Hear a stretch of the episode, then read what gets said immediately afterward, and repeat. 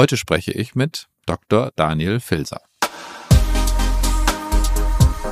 Eigentlich wollen wir die am liebsten erst nach drei Monaten sehen. Das ist zwar schon manchmal eine echt brutal anstrengende lange Zeit für die Patienten, wenn die leiden, aber wir wissen, dass sich in diesen drei Monaten auch noch so viel bessert, dass wir am liebsten uns, wir wollen uns ja eigentlich nur um die, die schwereren Fälle kümmern und die, die sich dann von alleine bessern, am liebsten eben nicht sehen. Und wir wissen eben, in den ersten zwölf Wochen haben die noch eine ganz gute Chance dafür, sich von alleine zu bessern.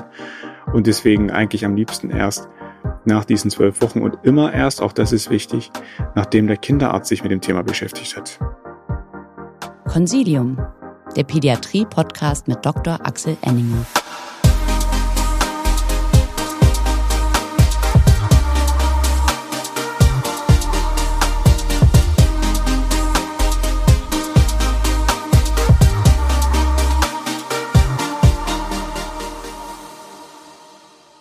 Herzlich willkommen, liebe Zuhörerinnen und Zuhörer, zu einer neuen Folge von Consilium, dem Pädiatrie-Podcast. Mein Gast heute ist Dr. Daniel Filser aus der Universitätskinderklinik in Jena. Und wir sprechen heute über ein brandaktuelles Thema, nämlich über Long-Covid. Herzlich willkommen, Herr Filser. Schönen guten Tag, Herr Enninger. Ja, ich habe schon gesagt, Sie sind an der Universitätskinderklinik in Jena. Sie sind dort leitender Oberarzt und Sie leiten den Bereich der Kinderkardiologie. Jetzt fragt man sich so ein bisschen, warum beschäftigt sich eigentlich ein Kinderkardiologe mit Long-Covid? PIMS würde ich ja verstehen, aber Long-Covid und Kinderkardiologie, wie sind Sie zu dem Thema gekommen? Ja, also aus meiner Sicht ist ja erstmal das Wichtigste, was man immer ausschließen muss, wenn irgendeiner ähm, Probleme hat, ist, dass das Herz in Ordnung ist, weil das ja das wichtigste Organ im Körper ist. Ähm, zumindest aus meiner Sicht der Dinge. Da würde der Gastroenterologe jetzt nur bedingt zustimmen. Da habe ich Widerspruch erwartet, ja. Ähm, also es ging eigentlich so Stück für Stück, dass ähm, wir da reingerutscht sind. Und da muss ich an der Stelle mal sagen, dass das ja nicht nur ich bin in Jena, sondern ähm, ich bin eher der Sprecher dieser, ähm, dieser ja, Sprechstunde. Und ähm, alle, die sich hier beteiligen, das sind ganz viele verschiedene Abteilungsleiter und Assistenzärzte der verschiedenen Abteilungen, die sich da eingebracht haben. Und das fing so ein bisschen damit an, dass die Patienten uns überwiesen wurden in die Herzsprechstunde mit anhaltenden Problemen nach einer Infektion, dass sie sich nicht erholt haben, nicht mehr belastbar waren. Und dann ist ja so die Rationale der Hausärzte ähm, und Kinderärzte häufig, wenn jemand schlecht belastbar ist, dann gucken wir mal zuerst nach dem Herzen. Und so habe ich quasi meine ersten Kontakte in die Richtung gehabt ähm, wie wir mittlerweile wissen, ist, dass dieser Zeit, also dieses Zeitfenster, das man da hat in der Sprechstunde, ähm, viel zu kurz, um den Patienten gerecht zu werden. Das heißt, ich habe mich darauf konzentriert, Herzprobleme auszuschließen, habe meistens auch nichts gefunden, die wieder nach Hause geschickt oder zu ihrem Kinderarzt. Gebessert hatte sich da noch nichts und dann sind die zur nächsten Sprechstunde gegangen, um zu gucken, ob das dann vielleicht an der Lunge gelegen hat oder an anderen Dingen. Und damit wurde man dem Patienten nicht gerecht. Und darüber ist dann im Januar des letzten Jahres ähm, quasi der Gedanke entstanden, eine ganzheitliche Sprechstunde anzubieten, wo man das alles versucht, innerhalb eines Tages hinzupacken. Mhm. Und da sind Sie in Jena ja tatsächlich führend. Wenn man so in die aktuelle Diskussion in den sozialen Medien guckt, dann findet man ja relativ polarisierende Meinungen zum Thema Long-Covid. Da gibt es einerseits äh, Kinderärzte, Kinder- und Jugendärzte, die twittern, dass sie ständig Long-Covid-Patienten sehen, die Sprechstunde voll haben von großen Zahlen von ähm, Jugendlichen, Kindern und Jugendlichen, die erschöpft sind, die Folgeerscheinungen haben. Und dann gibt es auf der anderen Seite eine Fraktion, die sagt, wir haben ganz viele Kinder mit Covid-Infektionen gesehen, aber wir sehen diese Long-Covid-Patienten gar nicht. Wir wissen gar nicht so richtig, wovon ihr redet. Und ist das denn nicht vielleicht ein, eine übertriebene Darstellung von Folgeschäden? Auch so ein bisschen unter dem Stichwort, naja, wir haben ja auch früher schon nach Virusinfektionen Patienten gesehen, die schlecht wieder in die Gänge kommen. Wir denken an den Teenie mit EBV-Infektionen. Da kannten wir das alle. Da haben wir dem aber keinen Namen gegeben, sondern haben gesagt, naja, nach Pfeifer dauert's halt manchmal. Ähm, was ist denn so Ihre Einschätzung mittlerweile so in dieser, in dieser Polarisierung? gibt es tatsächlich Long-Covid? Und ja, wie würden Sie, wenn Sie ja sagen, ich ahne, Sie sagen ja, sonst hätten Sie diese Sprechstunde nicht. Ähm, wie positionieren Sie sich denn so in diesen, ähm, diesen beiden Polen? Also ja, es gibt Long-Covid, wenn man Long-Covid definiert als anhaltende Symptome oder Probleme infolge einer SARS-CoV-2-Infektion. Ähm, wenn Sie jetzt von mir hören wollen, Long-Covid ist etwas völlig anderes als das, was wir auch nach EBV gesehen haben. Also wenn ich sagen soll, Long-Covid ist kein postvirales Fatigue-Syndrom oder etwas in die Richtung, das werde ich nicht sagen. Da bin ich mir nicht so sicher, ob das nicht von der Entität, von der Genese her sehr, sehr ähnlich ist.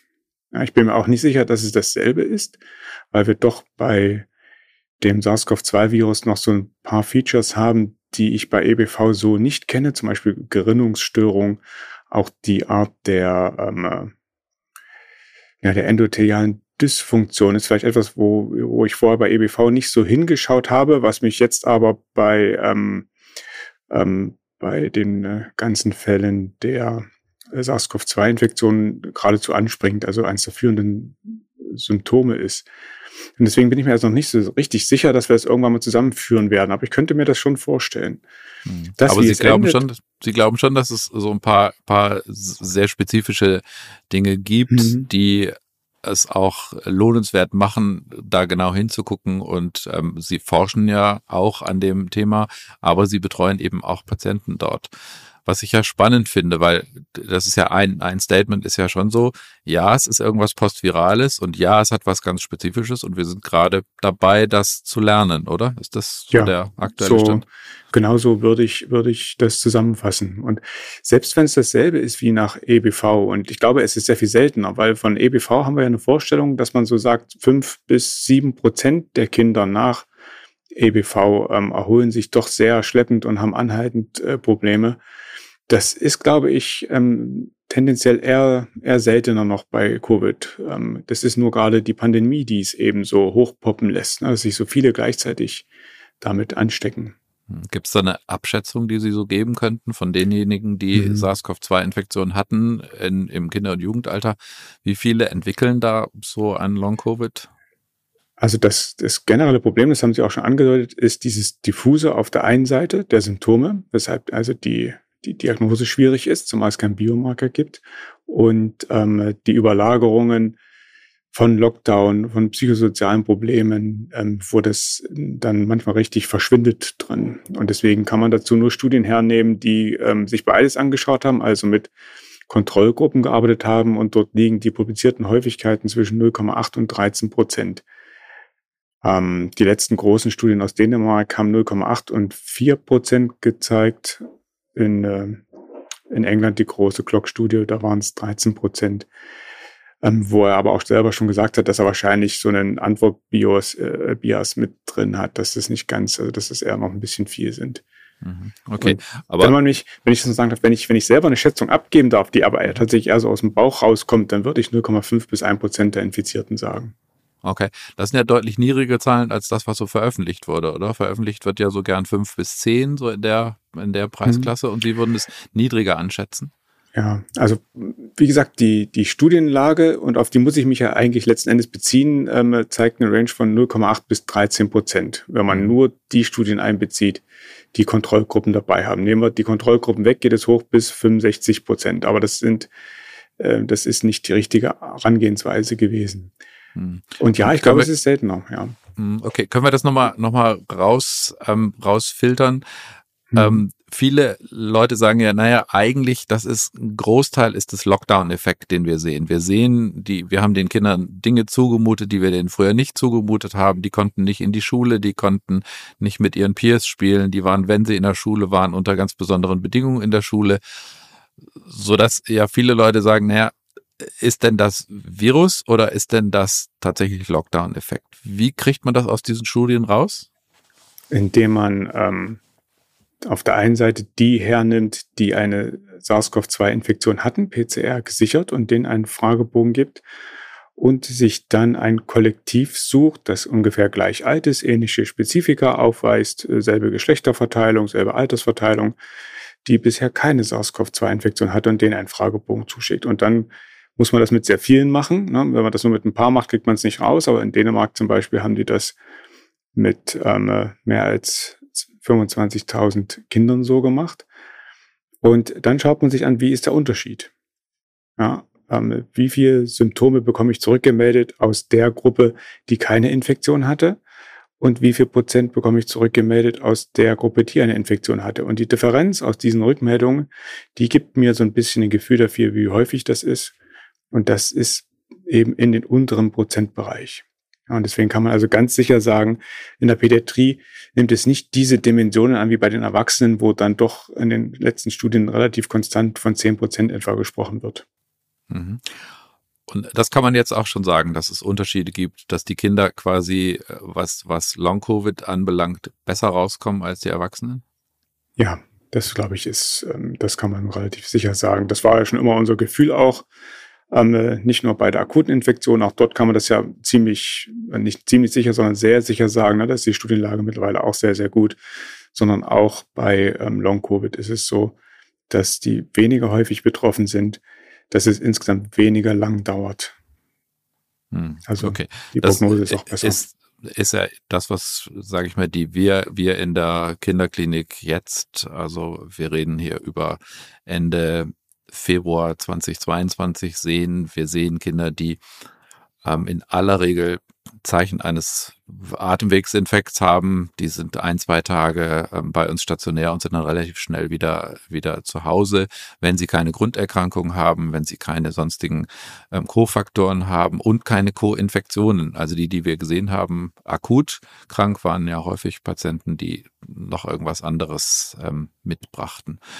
Also und für langfristig würden Sie, würden Sie jetzt auch sagen, also Long Covid bei Kindern, ja, gibt es ja, es ist kein Lockdown-Effekt und eindeutig ist es geringer als bei Erwachsenen. Ja. Okay. Und wie kommen Sie denn zur Diagnose? Wie kriegen Sie das denn auseinandergedröselt? Die ganzen Symptome, die einem da angeboten werden und ähm, wo, wo Sie dann denken, naja, der, der müde Teenie, der da vor mir sitzt und ähm, mal salopp gesprochen seinen Hintern nicht hochkriegt, ähm, ist der nicht einfach eingerostet, untrainiert, konnte ewig nicht zum Sport gehen und hatte zusätzlich auch noch eine SARS-CoV-2-Infektion. Wie kriegen Sie denn den raus von, also wie, wie kommen Sie zur Diagnose? Das ist mir völlig unklar, ehrlich gesagt. Das ist auch nicht leicht, ähm, weil eben, wie wir es gerade schon besprochen haben, ähm, in der Literatur sind mehr als 200 Symptome beschrieben, die Long-Covid zugeordnet werden. Und da kann man sich also die breite Palette aus nahezu allem aussuchen und das irgendwie Long-Covid zuordnen. Ähm, und auf der anderen Seite wissen wir, wir haben auch schon vor der Infektionswelle ähm, und vor dem Lockdown eben genau das, was Sie gerade beschrieben haben, gehabt. Ähm, auch da äh, gab es schon Kinder, die sich schwach gefühlt haben, die über verschiedene Schmerzen geklagt haben. Ähm, also ein bisschen ist es der, der Schweregrad des, äh, des Ganzen und manchmal auch die Symptomkonstellation. Ähm, es gibt so ein paar Dinge, die sind eben eher typisch für Long-Covid aus meiner Sicht und erzählen vor allen Dingen ähm, Dysregulation des vegetativen Bereiches dazu, ähm, eine Verstellung der Herzfrequenz nach oben, dass die wirklich auch ähm, teilweise messbar tachykard sind im Tagesverlauf, dass die relativ viel schwitzen, dass ähm, Sie über Schwindel klagen, Schwindel bei Lagewechsel, dieses posturale Tachykardie-Syndrom, das ist etwas, was bei Long-Covid gehäuft auftritt. Wir haben ähm, Dinge wie Haarausfall, die ähm, gar nicht so selten vorkommen.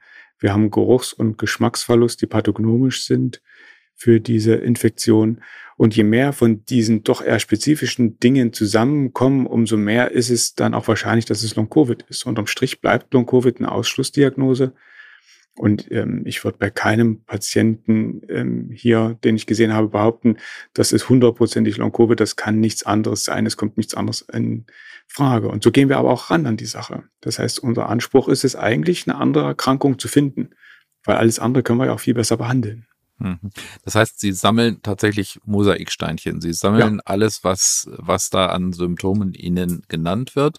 Aber bei so ein paar Dingen habe ich jetzt rausgehört, werden Sie hellhörig. Also das Thema ähm, Geschmacksstörung ist ja etwas, was ich so vorher noch nicht kannte, was ja, was ja Erwachsene mit ähm, akuter ähm, Infektion immer wieder schildern. Also ich weiß, wir hatten zum Beispiel ähm, einen Assistenzarzt, der hat im Nachtdienst nachts um vier irgendwann den Kaffee nicht mehr geschmeckt. Und ähm, dann war er helle genug zu sagen, okay, ich mach, lass mich mal testen und prompt war der positiv. Also ich glaube, dieses Geschmacksthema war ja was sowas Einzigartiges. Das kannte ich jedenfalls nicht von irgendwelchen mhm. anderen Virusinfekten. Das heißt, wenn also jetzt Patienten bei Ihnen über Geschmacks- und wahrscheinlich auch Geruchsthemen klagen nach einer Infektion, dann würden Sie sagen, ist das ein Mosaikstein, der einer ist, wo Sie dann genauer hingucken? Richtig, ja, weil das eben äh, relativ spezifisch ist für dieses, äh, für dieses Virus und eben nicht so häufig bei anderen Dingen vorkommt. Ja, und das verschiebt dann das Ganze eher in Richtung Long-Covid. Okay. Und ähm, reden wir mal kurz über, über einen Zeitraum. Was ist denn quasi der, der Zeitpunkt? Also ich habe eine Infektion und ich schildere Symptome. Ähm, das ist ja, sag ich mal, Sie haben eine, eine Influenza gehabt und Sie sind akut nicht mehr krank und Sie fühlen sich schlecht danach für eine, für eine Weile. Wie würden Sie denn jetzt bei Kindern bei einer SARS-CoV-2-Infektion sagen, naja, es ist erstmal völlig normal, dass die sich zwei, drei, vier Wochen nicht gut fühlen und ab wann würden Sie denn sagen, da sind jetzt Symptome, da lohnt es sich jetzt ähm, spezifischer nachzugucken. Gibt es da einen Zeitraum? Ja, also wir sagen erstmal, alles, was innerhalb von vier Wochen passiert, rechnen wir irgendwie der akuten Erkrankung hinzu. Und vorher möchte ich mich eigentlich damit nicht beschäftigen, außer das geht jetzt wirklich um massive Beeinträchtigungen. Es können natürlich auch Dinge wie eine Myokarditis infolge von einer viralen Entzündung des Herzens auftreten. Das kann auch mal nach eins, zwei oder drei Wochen sein. Ähm, und das muss man dann natürlich schon ernst nehmen und, und, und wahrnehmen und auch diagnostizieren. Aber die eher ähm, unspezifischeren Symptome, die ähm, auftreten, die möchte ich innerhalb der ersten vier Wochen am liebsten noch nicht sehen, sondern würde immer sagen, den Patienten, gebt euch ein bisschen Geduld. Das ist eine schwere Viruserkrankung, das dauert, bis man sich erholt. Und es ist bei SARS-CoV-2 eben nicht anders als wie bei Influenza. Mhm. Nach okay, das heißt, die ersten vier Wochen erstmal Nerven bewahren. Auch, auch als Hausarzt. Ja, ja. wie gesagt, abgesehen davon ein wirklich schwer beeinträchtigtes Kind, das ähm, vielleicht nur noch zu Hause liegt, sich nicht mehr bewegen kann, über Herzrasen oder Brustschmerzen oder ähnliches klagt, ähm, da muss man die, wenn auch seltene, aber doch ernste Komplikationen, Myokarditis, ähm, ja, ausschließen. Aber wie gesagt, das ist selten, Gott sei Dank.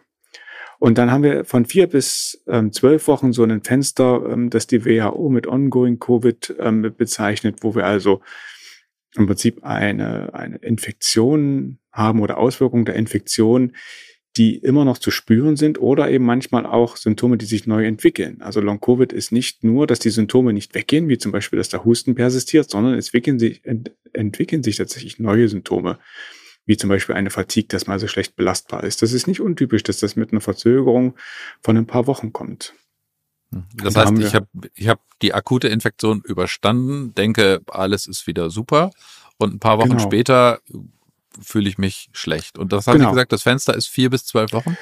Nicht, ähm, wo man jetzt von Ongoing Covid spricht, ähm, die WHO sagt, dass alles, was innerhalb von zwei Monaten Abstand zu der Primärinfektion sich entwickelt, letzten Endes ähm, zugeordnet werden sollte dieser Infektion.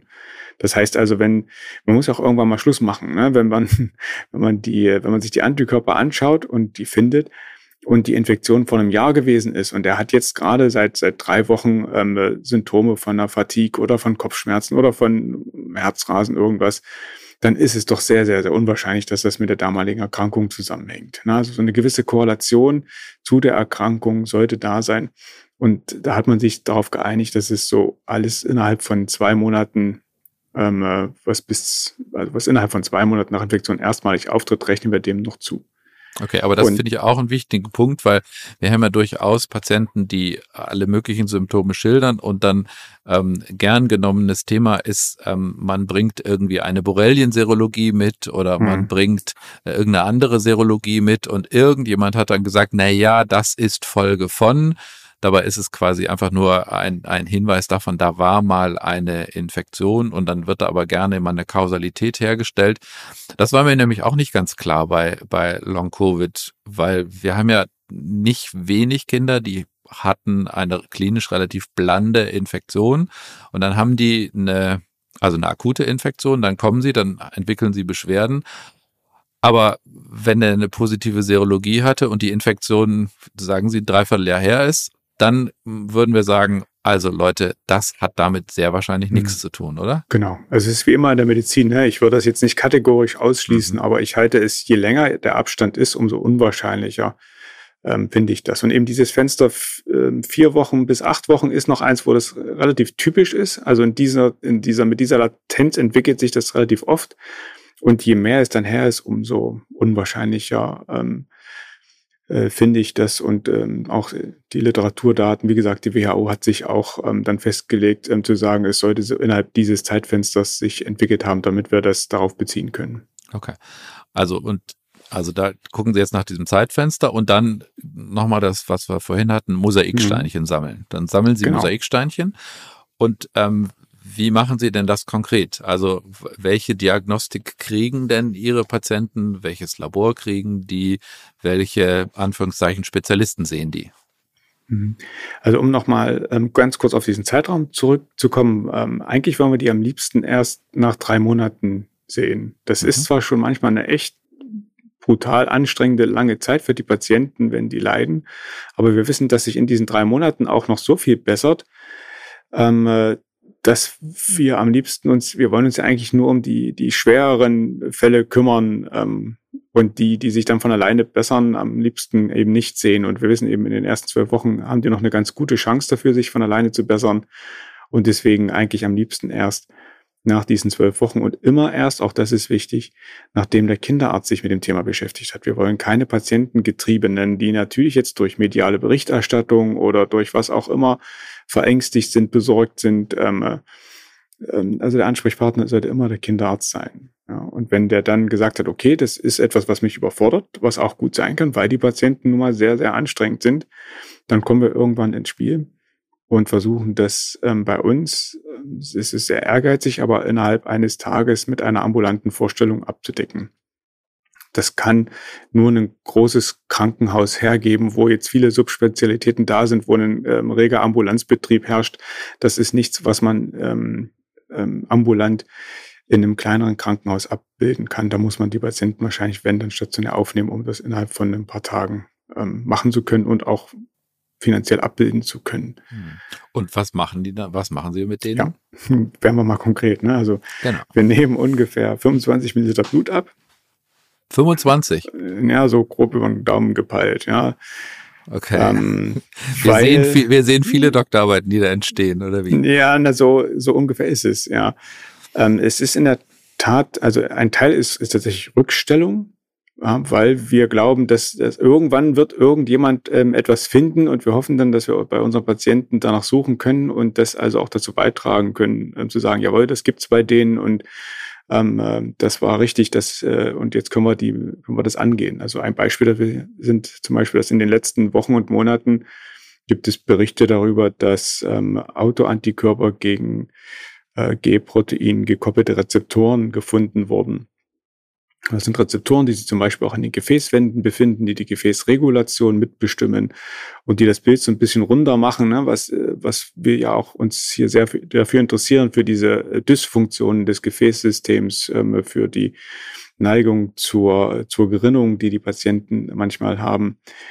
Und ähm, äh, das ja, das hat man jetzt bei uns aber erst äh, implementiert. Danach können wir jetzt erst schauen. Ne? Das muss man immer erstmal ans, an die Klinik holen, dass es, die, dass es das Labor anbietet und jetzt können wir zukünftig auch danach gucken. Und das ist so ein Beispiel, wo man sagt, deswegen macht es eben Sinn, ein bisschen mehr abzunehmen. Grundsätzlich Für die Routineversorgung der Patienten wollen wir ausschließen, dass die eine Organdysfunktion haben. Ja, weil letzten Endes alle diese diffuse Symptomatik kann auch irgendeine andere chronische Erkrankung sein.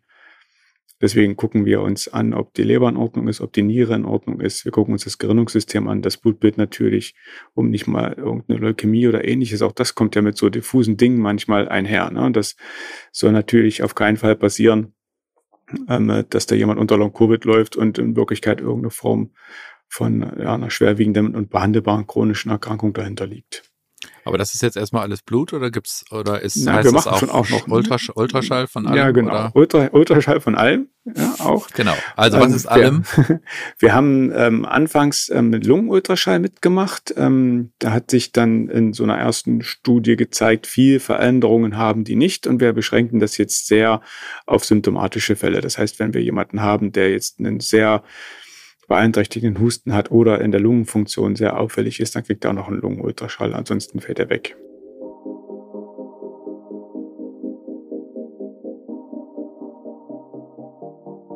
So, heute kommen wir zur dritten Folge beziehungsweise zum dritten Anführungszeichen Gewinner Anführungszeichen der Silvesteraktion. Sie erinnern sich, Sie als Zuhörerinnen und Zuhörer durften Projekte benennen und es wurden dann am Ende drei Projekte ausgewählt, die mit einer Spende von 5000 Euro bedacht werden.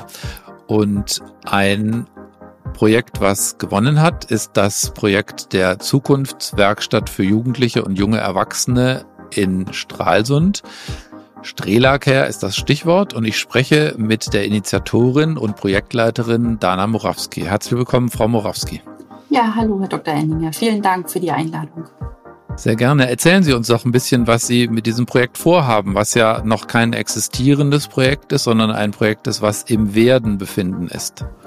Genau, dieses Projekt ist im Werden, weil wir festgestellt haben, als Eltern von ähm, behinderten und gehandicapten Jugendlichen und jungen Erwachsenen, dass es kaum Unterbringungsmöglichkeiten für junge Erwachsene gibt, die nicht in die Werkstatt gehen können. Also wir haben ja die Werkstätten für behinderte Menschen, wo die jungen Menschen nach der Schule dann hingehen können, aber es gibt ja auch nicht werkstattfähige Jugendliche und junge Erwachsene. Und wir haben uns gedacht, ähm, so wie es die Tagespflegen für die Senioren gibt, müsste es auch Tagespflegen für die jungen Leute geben. Denn für die kleinen Kinder gibt es das ja auch. Und ähm, ja, bei uns im Landkreis und bei uns in Mecklenburg-Vorpommern gibt es das bisher noch nicht. Und wir sind die Ersten im gesamten Landkreis und die Zweiten in ganz Mecklenburg-Vorpommern, die so eine Tagespflege jetzt eröffnen wollen. Okay. Was soll denn passieren mit diesen ähm, jungen Menschen, die nicht in die Behindertenwerkstatt gehen können. Ähm, das ist ja mehr als eine Tagespflege bei, äh, wie man sie sich bei Senioren vorstellt, oder? Was ist denn die, die Idee dahinter? Genau, die Idee dahinter ist, dass eben halt auch diese jungen Menschen nicht einfach in der Häuslichkeit verbleiben, dass die Eltern nicht ihre Jobs aufgeben müssen, um die Pflege sicherzustellen, sondern dass wir Gemeinschaft äh, machen können, dass wir gemeinsam eben halt kochen, dass wir gemeinsam Ausflüge machen, dass ähm, die Jugendlichen und jungen Erwachsenen einfach auch mit ihresgleichen zusammen sind und auch in einer Altersgruppe zusammen sind. Wir haben jetzt das Problem, dass die jungen Menschen wirklich nach der Schule dann in der Häuslichkeit verbleiben und damit auch in der Isolation und ähm, eigentlich nur mit ihren Eltern oder mit ihrem Familienkreis zusammen sind. Und das wollen wir ähm, ja verhindern auf der einen Seite und eben halt die Menschen zusammenbringen. Okay, und wie weit sind Sie mit Ihrem Projekt? Das Projekt ist so weit, dass wir eine ähm, ja, mittlerweile ein Grundstück gefunden haben, wo wir ähm, ja, im Rahmen eines B-Planes der Stadt sozusagen berücksichtigt werden, ein Therapiezentrum zu eröffnen. Genauso wie die Tagespflege in dieses Zentrum hineinkommt, wird eine Ergotherapie, Physiotherapie und auch unser Verein, aus dem der Idee das entstanden ist, mit hineingehen. Und ähm, wir haben eine große Außenfläche, wo wir dann auch einen Garten anlegen können. Also ähm, ja, wir sind jetzt sozusagen mit dem Architekten und all den Beteiligten der Stadt an den Planungen. Wir hatten zuerst räumlich Möglichkeiten gehabt, in die wir uns einmieten wollten, aber das hat leider nicht geklappt, weil die baulichen Auflagen so hoch sind, dass wir den Umbau gar nicht finanziert bekommen hätten. Das hätten wir ja da geht der Neubau besser, sagen wir es mal so. Okay, und wann, wann wollen Sie die ersten Menschen aufnehmen in Ihrer Einrichtung? Das ist für 2025 geplant. Also drei Jahre haben wir jetzt Zeit. Ungefähr anderthalb Jahre wird es jetzt noch dauern in dieser Phase ähm, der Projektplanung und ähm, der Projektgestaltung. Und dann beginnt die Bauphase, mit der wir dann die Familien ähm, ja hoffentlich dann entlasten können in ihrer Pflege und in ihrem Alltag. Okay, und diese 5000 Euro sind also Teil des quasi benötigten Aufbaukapitals. Und ich nehme mal an, dass Sie noch mehr Spenden benötigen. Ist jetzt die Gelegenheit, nochmal zu nennen, wie man noch weiter an Ihr Projekt spenden kann. Genau. Ja, also es ist wirklich so, dass wir natürlich ähm, im Rahmen dieser Projektphase viel Geld benötigen. Wir haben im Moment äh, noch die Projekte offen, dass wir eine Homepage erstellen möchten. Aktuell läuft es noch über den strelakids.de, äh, über deren Homepage, äh, weil das sozusagen ein Verein ist, der sich um gehandicapte Kinder und Jugendliche bisher gekümmert hat. Und Strela Care ist eine Erweiterung davon, dass die Familien eben halt weiter entlastet werden können. Und ähm, dort ist auch unser ja, Spendenkonto hinterlegt und auch hinterlegt, was wir benötigen. Also wir wollen jetzt, wie gesagt, die Homepage auflegen. Dafür haben wir jetzt die 5000 Euro. Nochmal vielen Dank dafür ähm, mit äh, ins Boot geholt. Wir haben ähm, auch eine Büroangestellte, die jetzt den ganzen Schreibkram und die ganzen Behördengänge äh, und die Behördenzulassung ähm, mit uns äh, bearbeitet. Ebenso ist es, dass wir eine ähm, Unternehmensberatung mit ins Boot holen mussten, die mit uns zusammen die Kassenzulassungen zum Beispiel für die Pflegekassen nachher ähm, bearbeitet und ähm, speziell nur für Pflege- und Therapieeinrichtungen spezialisiert ist. Auch da brauchen wir Unterstützung und auch das kostet leider sehr viel Geld. Okay, dann wünsche ich Ihnen, dass es noch äh, viele weitere Spender gibt und wünsche Ihnen alles Gute für Ihr Projekt. Vielen Dank nochmal. Vielen herzlichen Dank. Auch an alle Spender. Vielen Dank.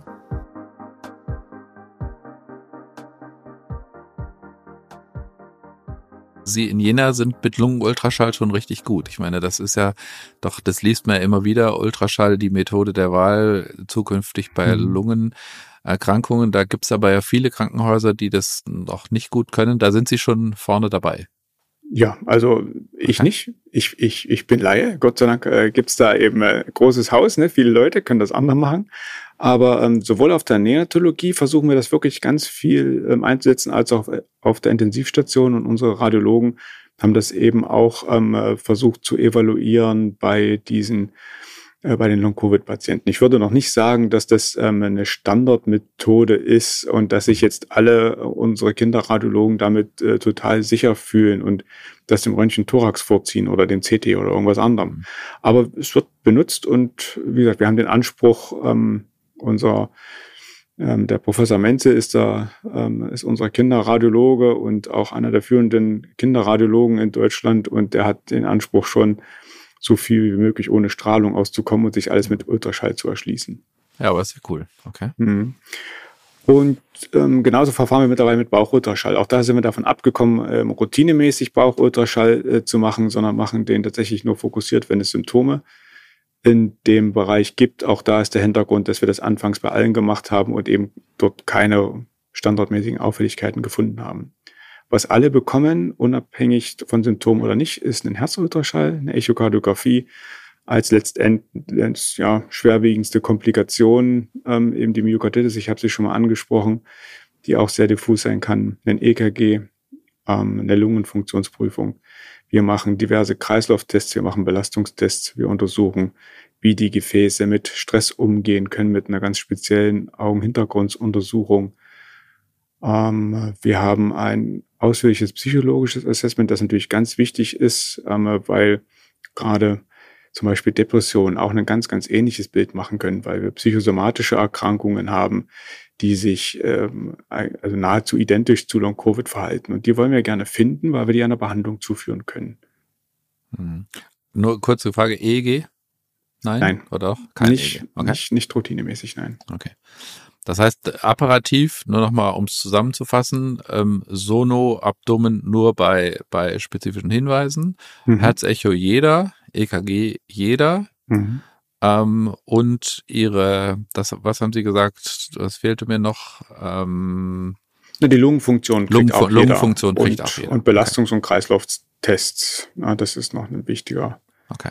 wichtiger Punkt. Gut, also das ist quasi das, was Sie apparativ tun und dann kommen eben die, die psychologische Evaluation. Das heißt, da ist jedes Mal ein Psychologe dabei. Ja, so ist das Ziel. Wenn der Psychologe nicht krank ist oder irgendwas, ähm, äh, Covid bleibt ja auch beim Personal nicht verschont und da hat man zwischenzeitlich schon auch ähm, Probleme gehabt, weil natürlich die Kapazitäten ähm, gerade vom Psychologen, ähm, glaube ich, es ist in keiner Klinik anders, dass das ähm, äh, rar gesät ist. Ähm, und da mal eben äh, 10, 20 Stunden extra ähm, rauszupressen, ähm, äh, ist ähm, ja gut. Das hat uns auch bei anderen Sachen ein bisschen an die Grenze gebracht, ne? Die die Und das, Kapazitäten zu das schaffen. sind strukturierte Interviews oder Fragebögen oder Ja. Kombinationen aus beiden oder Eine, was Kom machen Sie eine da? Kombination aus beiden. Ähm, die, während den Wartezeiten hier füllen die fünf verschiedene Fragebögen aus.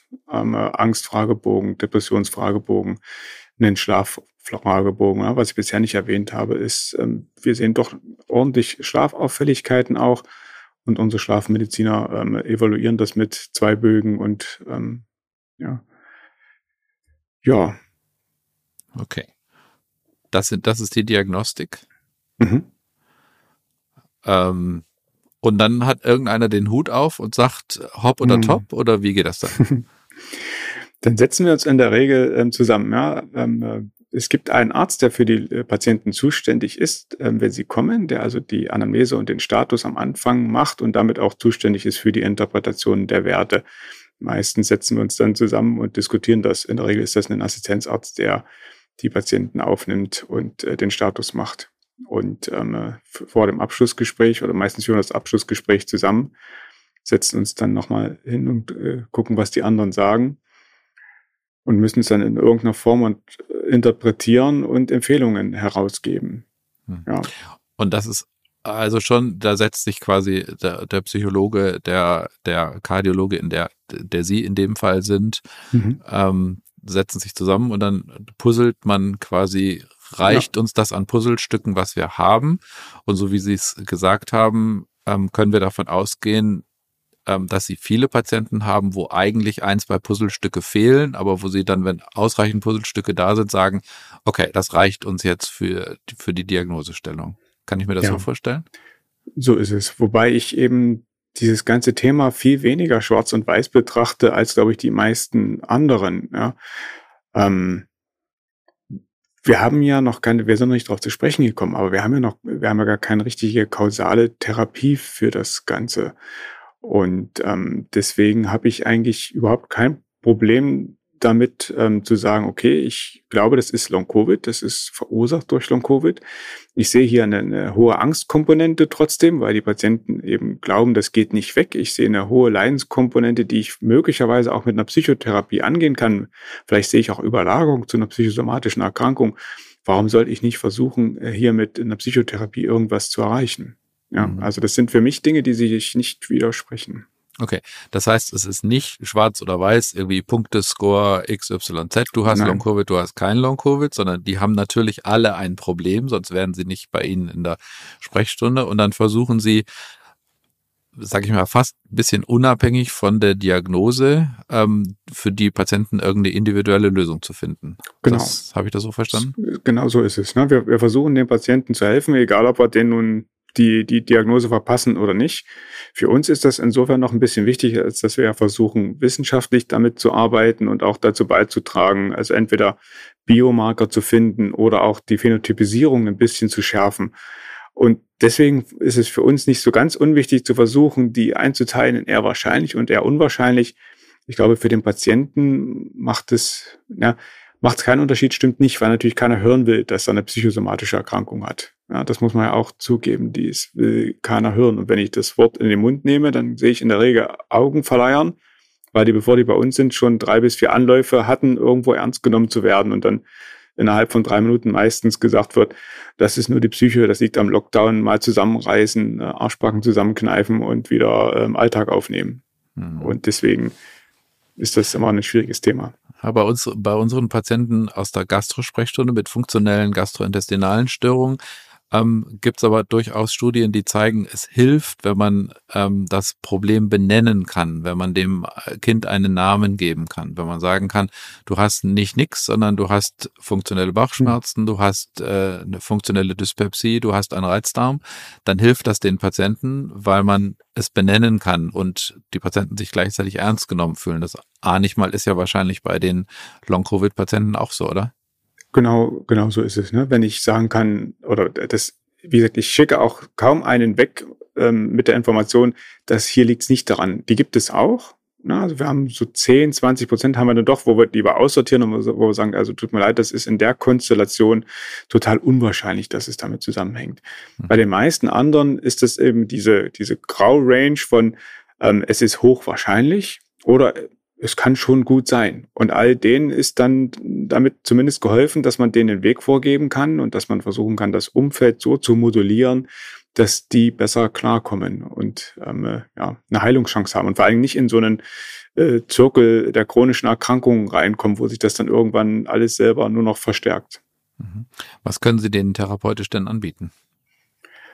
Das sind eigentlich so klassisch die Dinge, die wir im SBZ auch ähm, benutzen. Da hat man es ja auch oft mit Patienten zu tun, die man kurativ gar nicht so, also die, die man nicht heilen kann, ja, wo es dann eben darum geht, wie ich schon gerade gesagt habe, das Umfeld zu modulieren. Also die Belastung ganz klar zu, zu definieren und zu sagen, das könnt ihr machen, das könnt ihr nicht machen.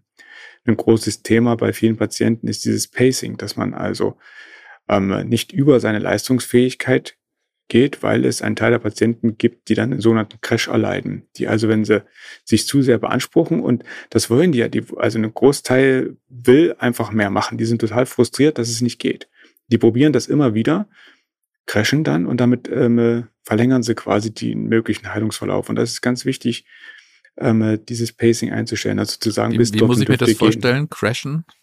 Ein Crash ist, ähm, wenn so ein Patient ähm, weil er sich jetzt gerade mal halbwegs vernünftig fühlt, zum Beispiel mit dem Fahrrad ähm, zur Schule fährt, den Berg hochfährt, das geht noch irgendwie alles, dann ist er noch ein, zwei Stunden in der Schule, strengt sich dort auch noch an, weil er einfach sagt, es muss doch irgendwie gehen und das teilweise auch vom Umfeld gesagt bekommt. Und dann merkt er schon, okay, das wird, geht nicht gut, dann geht er nach Hause und dann liegt er zwei, drei Tage im Bett. Ja, diese Patient geht und dann geht gar nichts mehr. Und davor war er zumindest in der Lage, von zu Hause am Unterricht teilzunehmen, per Fernunterricht und so seinen häuslichen Alltag zu bewerkstelligen. Mhm. Ja, also das ist das, was Sie unter dem Stichwort Pacing, also das ist quasi einer, der overpaced. Genau. Gibt es auch die Underpacer, die, die Trägen, die so ein bisschen, bisschen Turbolader brauchen? Ähm, ja. Oder gibt's die nicht? Doch, doch, ne, klar, die gibt's, die gibt's schon auch. Ähm, das ist dann, ähm, aber das sind oftmals die, äh, die auch Richtung Psychosomatik dann gehen, die man eher ein bisschen vielleicht anstupsen muss. Ähm, und das sind die, die letzten Endes auch einfacher zu äh, behandeln sind, weil die kann ich mit Physiotherapie, Ergotherapie, mit klassischen ähm, äh, ähm, Rehabilitationsmaßnahmen, die kann ich angehen. Ja, das ist, das sind eigentlich nicht die, die schwer sind. Aber die gibt's auch, die machen so den größeren Teil aus. Ne? Also die, die Gruppe, die ich gerade beschrieben habe, sind die, die am schwersten krank sind, die Gott sei Dank seltener sind und die auch sehr, sehr, sehr schwierig ähm, anzugehen sind. Und da waren wir schon gleich bei den nächsten äh, Konzepten, ne? also Physiotherapie, Ergotherapie, Psychotherapie. Ähm, Gibt es ja. medikamentös was? Ja, also wir kontrollieren ja diverse Vitaminspiegel mit. Wenn wir da etwas finden, was im Graubereich oder im unteren Bereich sind, dann korrigieren wir das.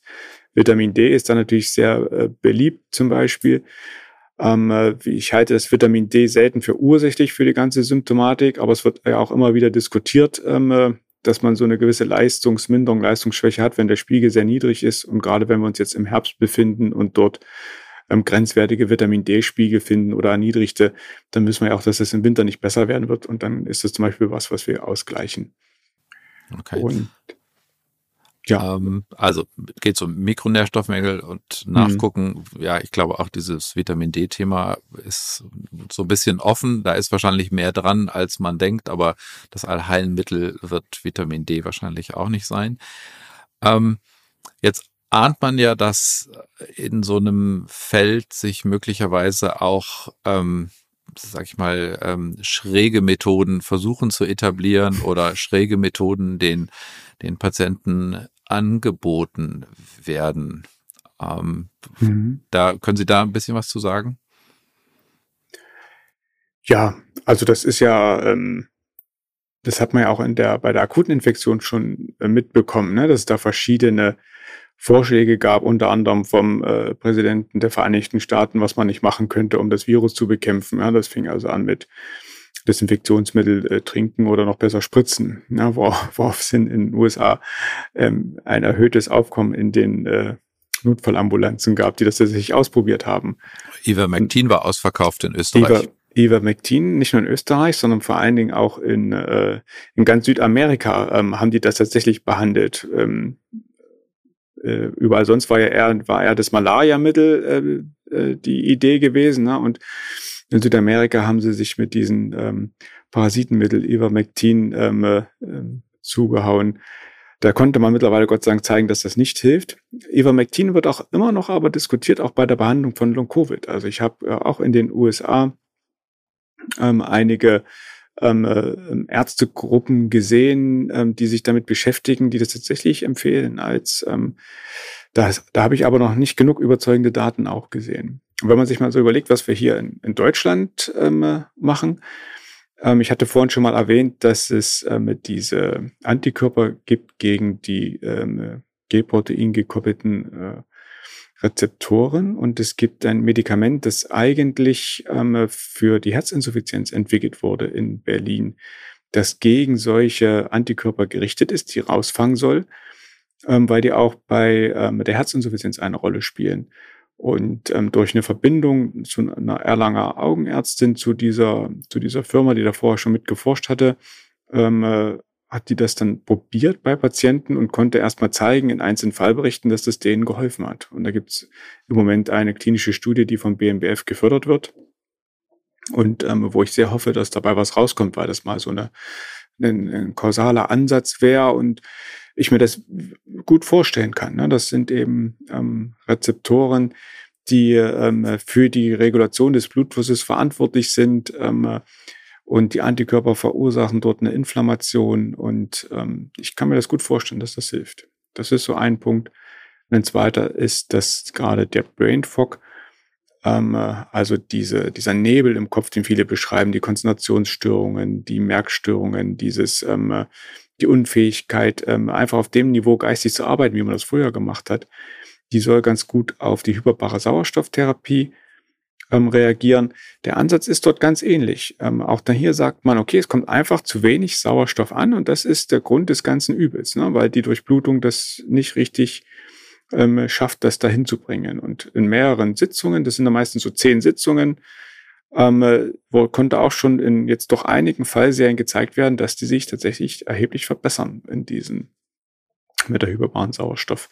Therapie. Da stelle ich mir die Kontrollgruppe so ein bisschen schwierig vor, weil da muss man ja auch ein bisschen aufpassen. Diese, viele von diesen Kammern werden ja auch privatwirtschaftlich betrieben. Also da mhm. hätte ich jetzt mal so ein bisschen, würde ich mal das sagen, ist das, uh, komisch. Ist, ist, ist genau der Punkt. Ne? Es gibt, ähm, auch da habe ich noch keine ähm, kontrollierte Studie gesehen, randomisiert mit einer Kontrollgruppe. Aber ich glaube, das ist auch in Planung. Da habe ich ein bisschen was gelesen, dass es ähm, verschiedene dieser Druckkammern auch planen, randomisiert zu zeigen, weil das natürlich immer schwierig ist, so ein doch ähm, ja sehr in, intensiver Eingriff in das, äh, in, in, das, in das Gesamtkonzept Menschen. Das macht ja viel und das kann auch Dinge jenseits der ja, eigentlich äh, beabsichtigten Wirkweise machen. Und da sind wir beim nächsten Thema, ähm, dass es äh, auch den Ansatz gibt mittels Apharese, einer speziellen Lipidapharese, ähm, Fette und Grinsel aus dem Blut quasi rauszufiltern mit einem extrakorporalen Verfahren.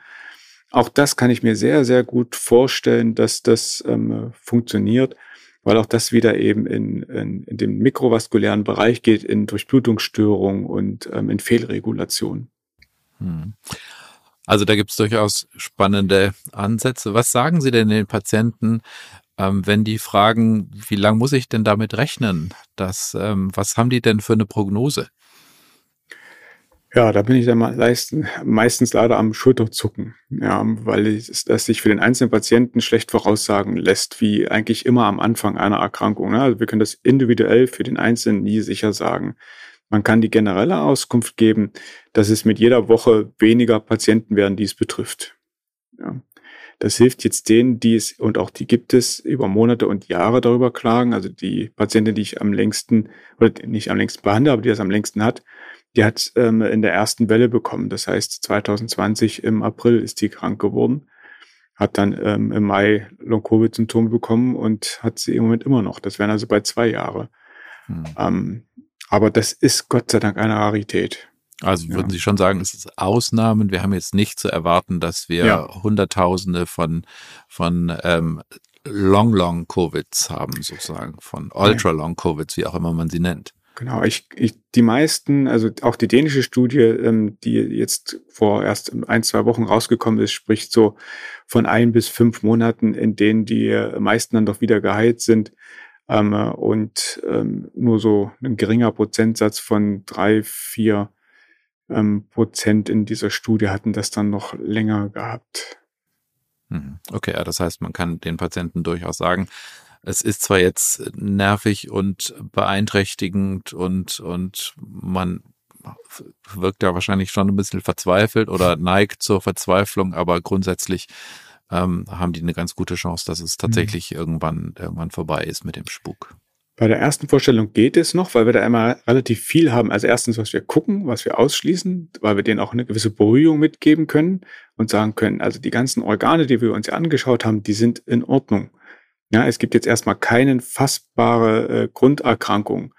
Ähm, und wir glauben, das liegt eben daran und ihr könnt das und das probieren und jetzt geben wir euch eine Sportbefreiung mit und jetzt schreiben wir dem Lehrer, dass nur vier Stunden in der Schule erstmal bist, weil das andere ja keinen äh, keinen Sinn macht und dann sehen wir mal weiter.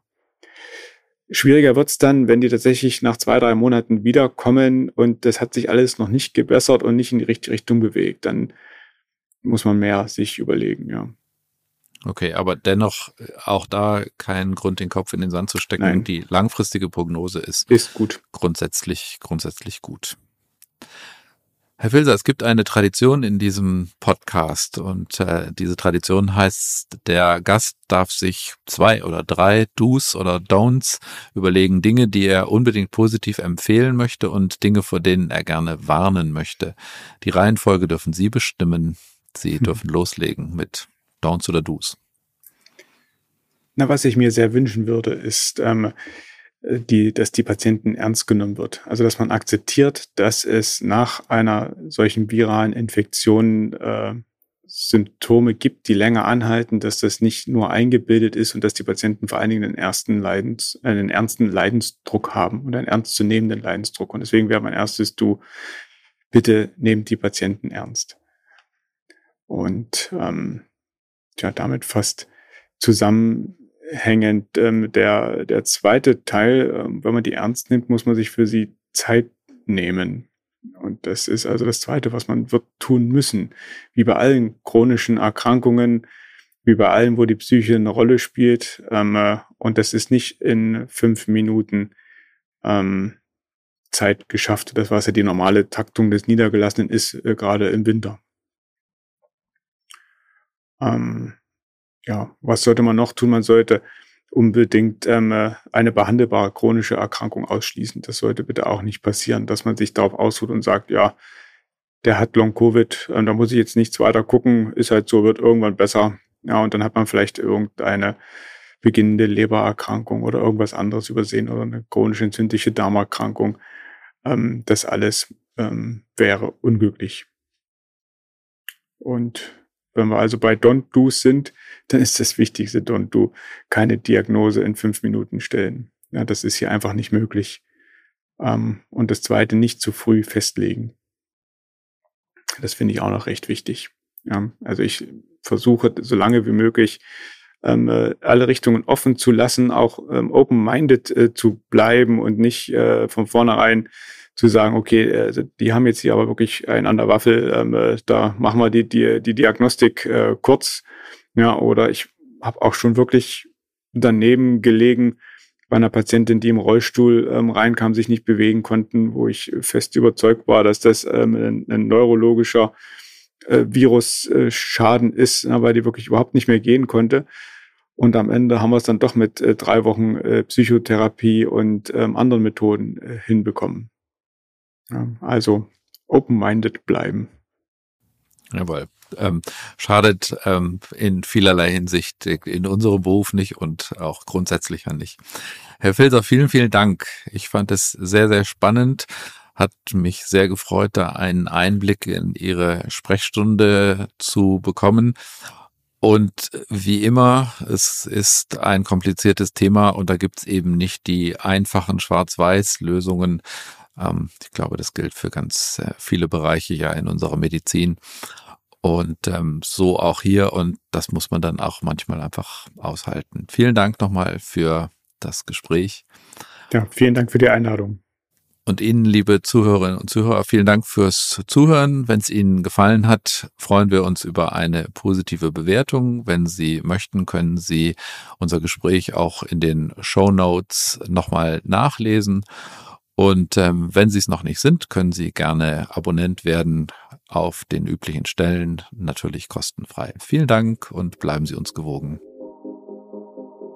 Das war Consilium, der Pädiatrie-Podcast. Vielen Dank, dass Sie reingehört haben. Wir hoffen, es hat Ihnen gefallen und dass Sie das nächste Mal wieder dabei sind. Bitte bewerten Sie diesen Podcast und vor allem empfehlen Sie ihn Ihren Kollegen. Schreiben Sie uns gerne bei Anmerkungen und Rückmeldungen an die E-Mail-Adresse consilium.infectofarm.com. Die E-Mail-Adresse finden Sie auch noch in den Show Notes. Vielen Dank fürs Zuhören und bis zur nächsten Folge. Ihr Team von Infectofarm.